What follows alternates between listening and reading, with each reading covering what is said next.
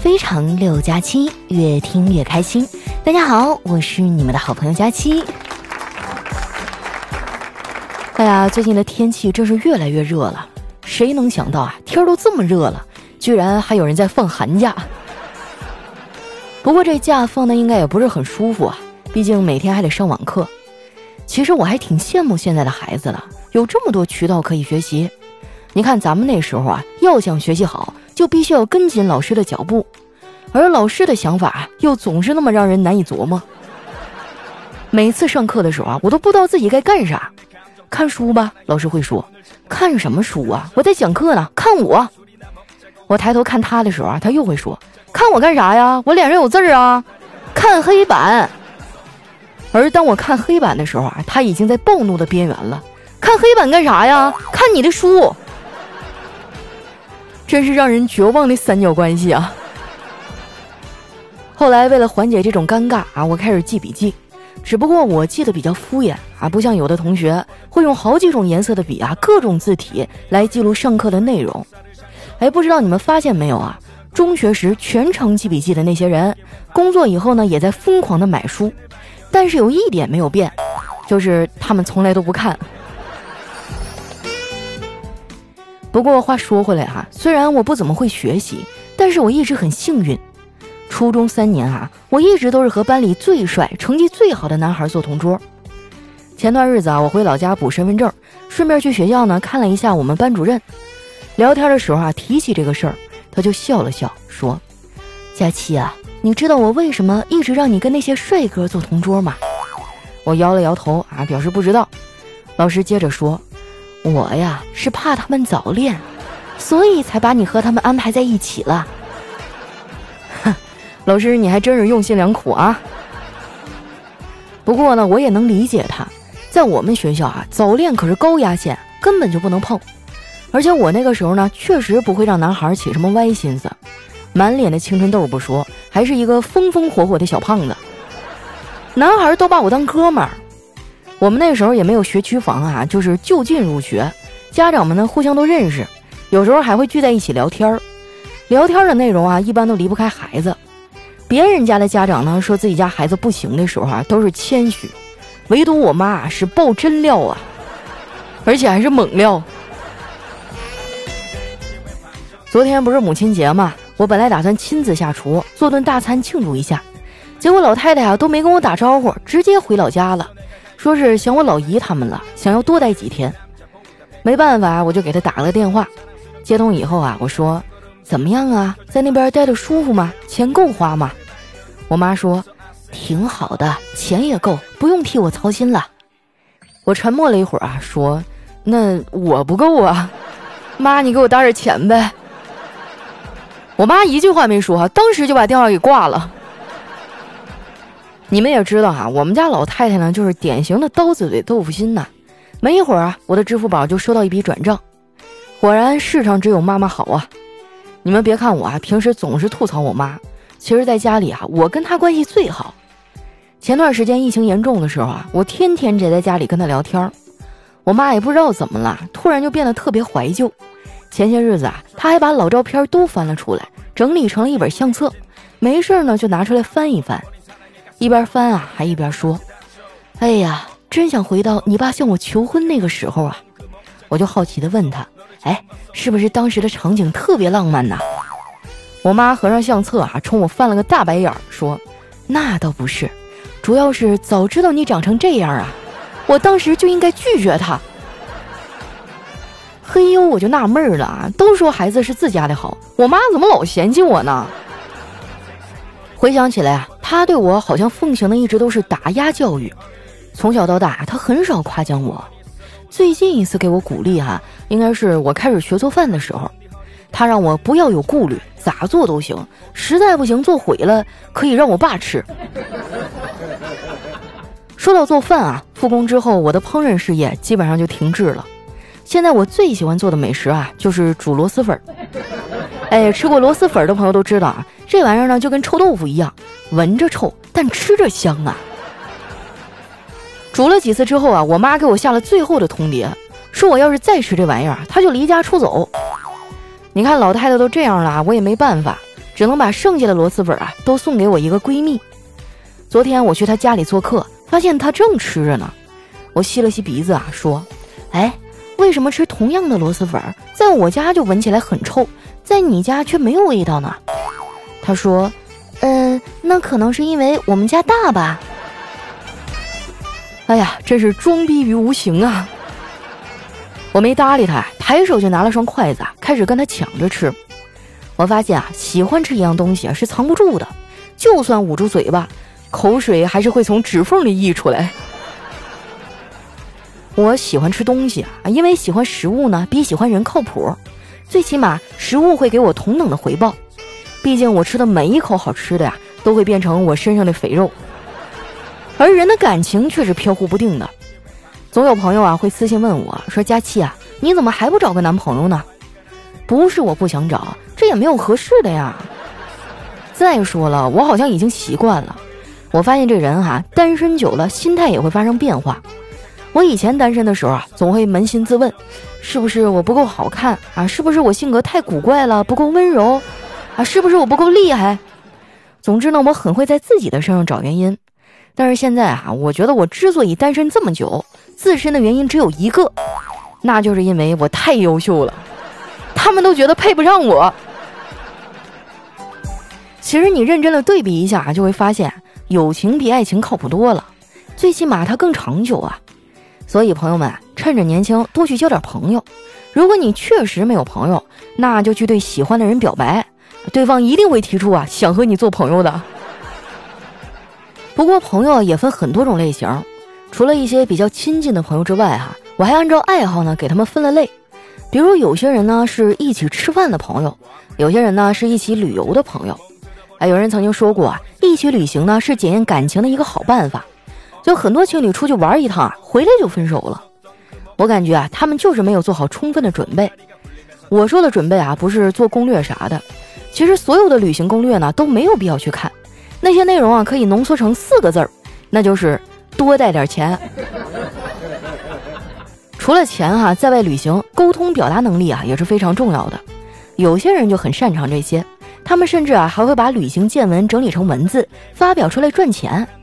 我特别羡慕这些会写字儿的人，他们可以通过文字啊把那些细致入微的想法准确的表达出来，然后再让读的人呢产生那种同病相怜的赞同感。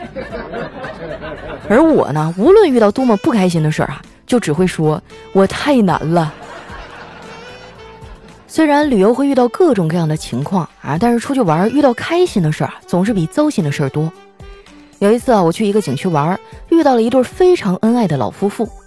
这老太太推着坐轮椅的老头悠闲的散步，哇，我当时感触特别深，觉得这大爷真幸福，这才是爱情最美的样子呀，能够做到不离不弃。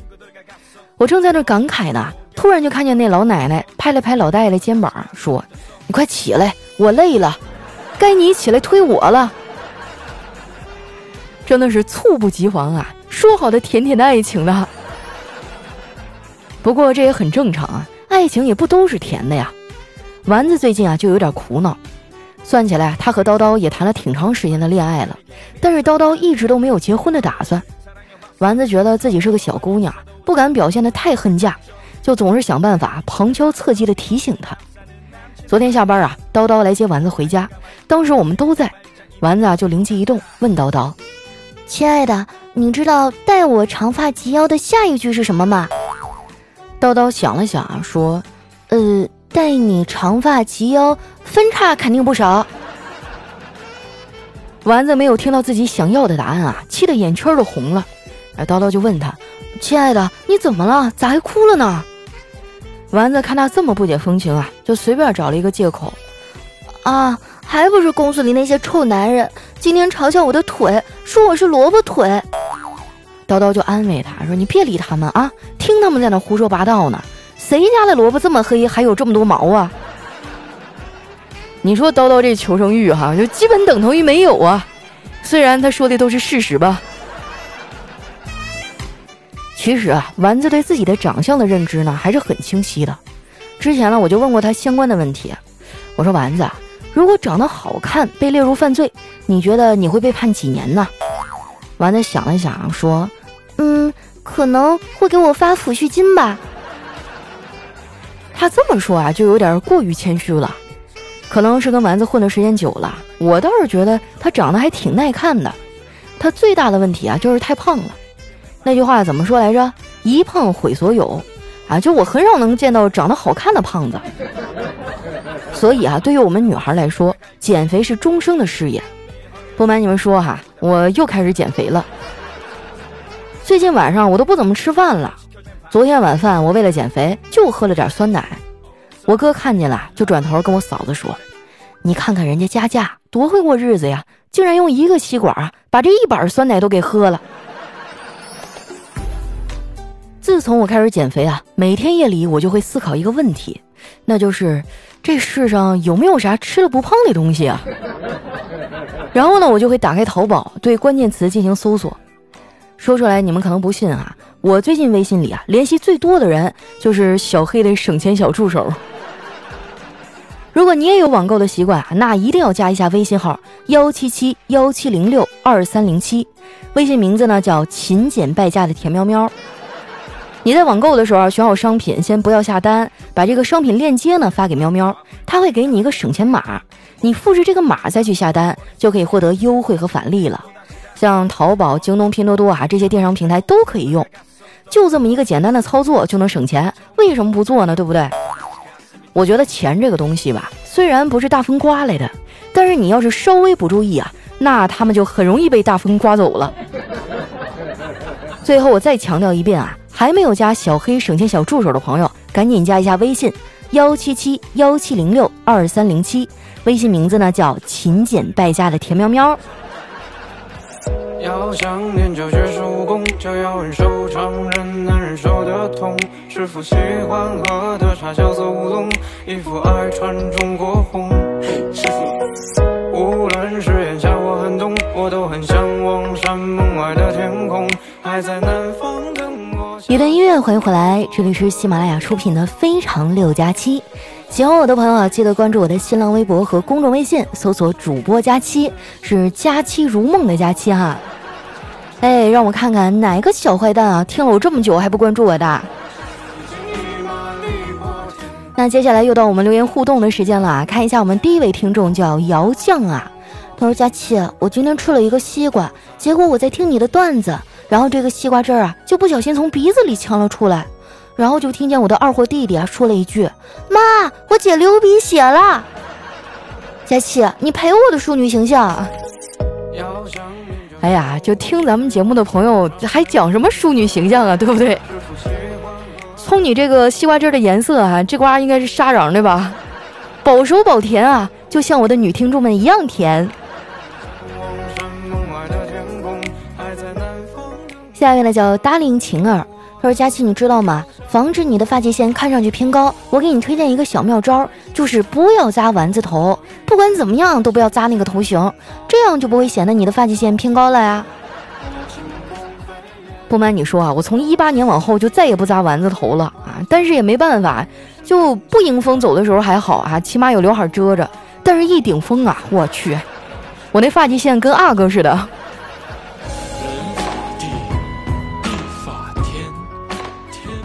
下面呢叫 X 元人类，他说世界上最恐怖的一句话，莫过于一个女的对一个男的说：“不够，我还要。”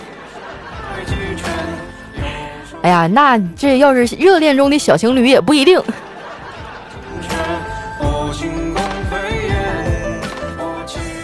下一位呢叫佳气的大可，他说有一次坐飞机啊，我遇到一位大妈占了我的座，我说麻烦你啊挪一下，这是我的座位。他指着自己的座啊，特别横地说。你去那儿坐，我和你换。于是我就对他说：“阿姨，您知道吗？如果飞机炸了，我们都是要死了，粘在这座位上。你家人按照座位号来找尸体，把我的骨灰带回去供起来，每天对着我磕头，你开心吗？”然后啊，他就一言不发，坐回自己的座位了。下一位呢，叫蜡笔小童他爹。他说，在国外假期什么样我不知道啊，但是在国内呢，他有自己的两个番号。在东北呢，叫七台河林志玲；在上海啊，叫宋慧乔浦东分桥。哎呀，这一看就是老听众了。下一位呢，叫在下不胖，他说中午吃饭的时候啊，我对老妈说：“妈，煎蛋煎焦了，有点苦。”老妈说：“要不妈再给你煎一个？”我说：“不用了。”又过了一会儿啊，老爸说：“亲爱的，这盘菜好淡啊，是不是盐放太少了？”老妈就满脸怒气地说：“爱吃不吃，不吃就放那儿。”啊，这个家庭地位一目了然呐。下面呢叫水蓝色的流星，他说：“我希望发工资的时候啊，能让我有一种我配不上这么高工资的惭愧。”这也是我的愿望哈。来看一下我们的下一位叫爱你哦，喜马拉雅。而有一天哈，小兔子说：“老板，老板，我昨天在你这儿买的彩电坏了。”老板说什么问题呢？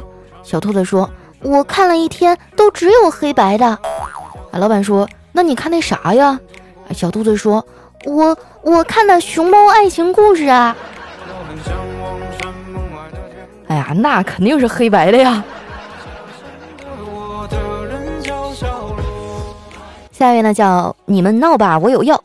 他说上帝在创造佳期的时候呢是这样的，呃，加一点美丽吧，嗯，再加点幽默感吧，哎，再加点胖吧。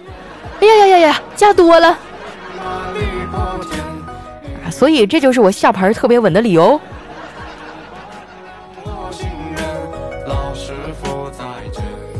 下一位呢叫月夜啊，他说妈妈说了，闺女啊，把你的手机给我用一下。啊，闺女说行。俺，妈妈说解锁呀，我我解了呀。哎，妈妈说你果然是单身呐，居然连手机都可以随便给别人玩。妈，你说什么呢？其实我还有一个。下一位呢叫树树叔叔，他说以前啊我在 KTV 里也是麦霸，现在成熟了，只会在角落里看着他们唱，就连怀里的小妹儿啊都跟我说。哥，你唱两首吧，别摸了。下一位呢叫平平淡淡九四五，他说刮风了吧，下雨了吧，不嘚瑟了吧？连续三天有雨降温，让你们一个个的哈，整天我带着你，你带着钱去春游、去烧烤、去赏花的，这回都老实了吧？冷风带着雨，雨带着泥，都没带棉袄吧？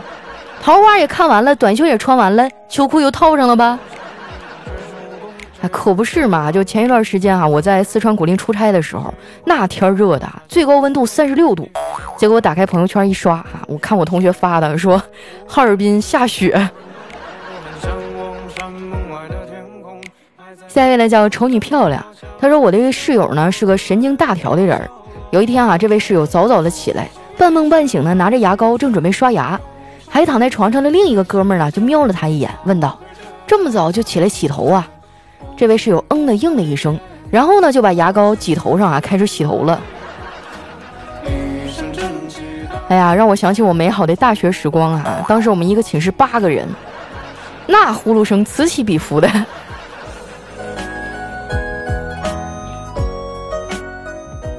下一位呢叫起啥名字呢？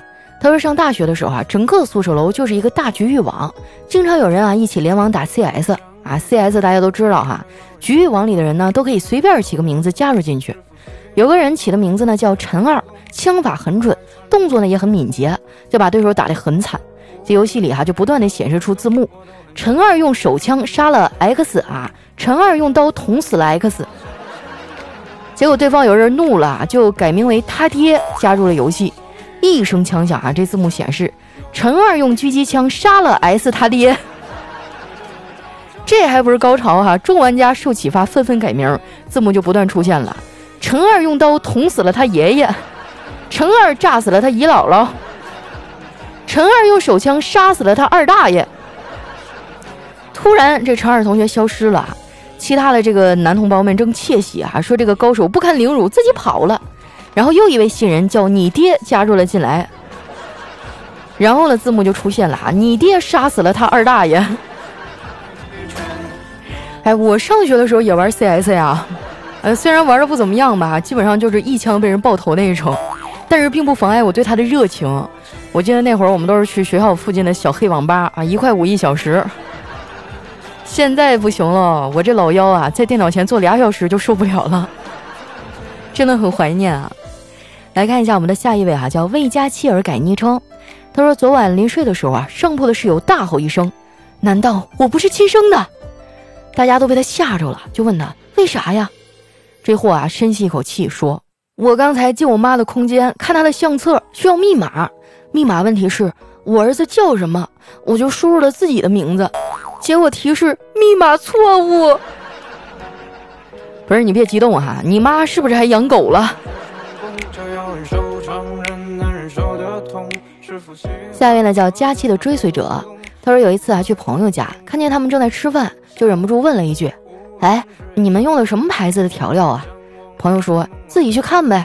然后呢我就去厨房了，走进厨房，应接不暇的农药瓶子呀，什么敌敌畏啊、甲双宁、乙草胺，哎呀。几天过去了，也不知道这一家是不是还活着。啊，可能人家就是委婉的哈，不让你在他家蹭饭。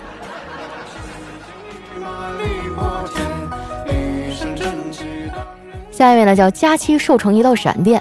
他说，一个男孩和一女孩啊，在宾馆里，女孩深夜还在看电视剧，这男孩终于忍不住了，对女孩下手了。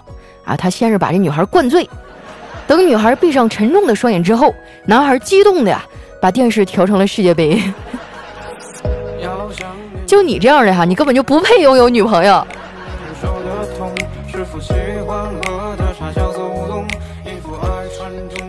下一位呢叫永远只爱佳期，他说小时候特别喜欢看古装片儿啊，就特别是那种点穴神功，哪里出血了就在那伤口的周边点几下，不但止血还止疼。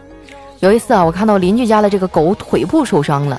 我就跑到跑过去啊，在他伤口的周边点了几下，嘿，你说还真灵哎！他不但站起来了，还他妈追了我两条街。还好哈，你没有在他腿上伤口上撒一些白色粉末，要不然你死的更惨。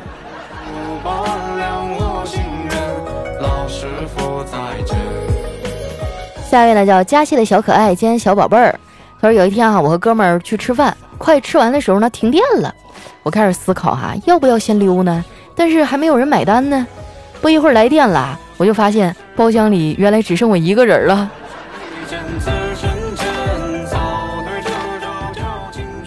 下一位呢叫越说越简单，他说初中物理老师哈总是说画图用尺，后来看谁都不听，就出来一句一群无耻之徒。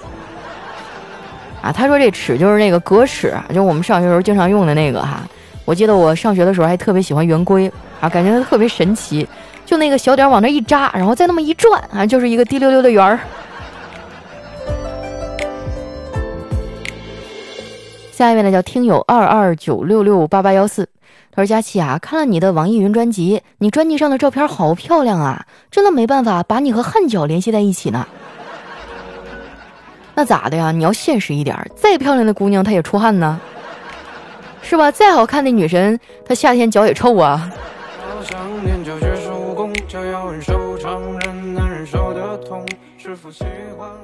下一位呢叫鲫鱼离啊，他说有一天啊，小猪佩奇哭得特别伤心啊，他对妈妈说：“别的同学都说我长得像个吹风机。”啊，他妈妈就轻轻地摸着他的头啊，说：“孩子乖，下次说话的时候离妈妈远一点啊，别把我的头发给吹乱了。”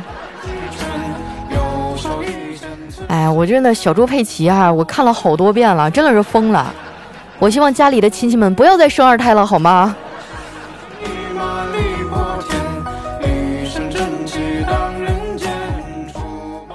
下一位呢，叫文如飞波龙。他说，经过一个配钥匙的小摊儿啊，我就问那老板：“老板可以配钥匙吗？”老板说：“行啊。”然后呢，我就呆站在摊儿前，这老板就望着我啊，长时间的沉默。最后他忍不住了，说：“钥匙呢？”我说钥匙，我有钥匙，干嘛还来找你配呀？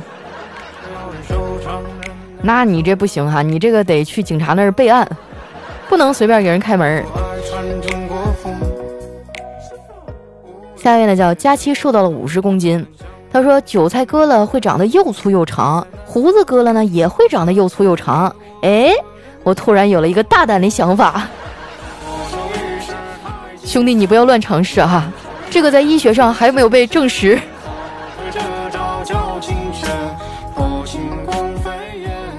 来看一下我们的最后一位哈，叫佳期的小喇叭。他说：“中国家长的错觉，看一个小时书眼睛就会瞎，是看一宿书呢，眼睛就没事儿。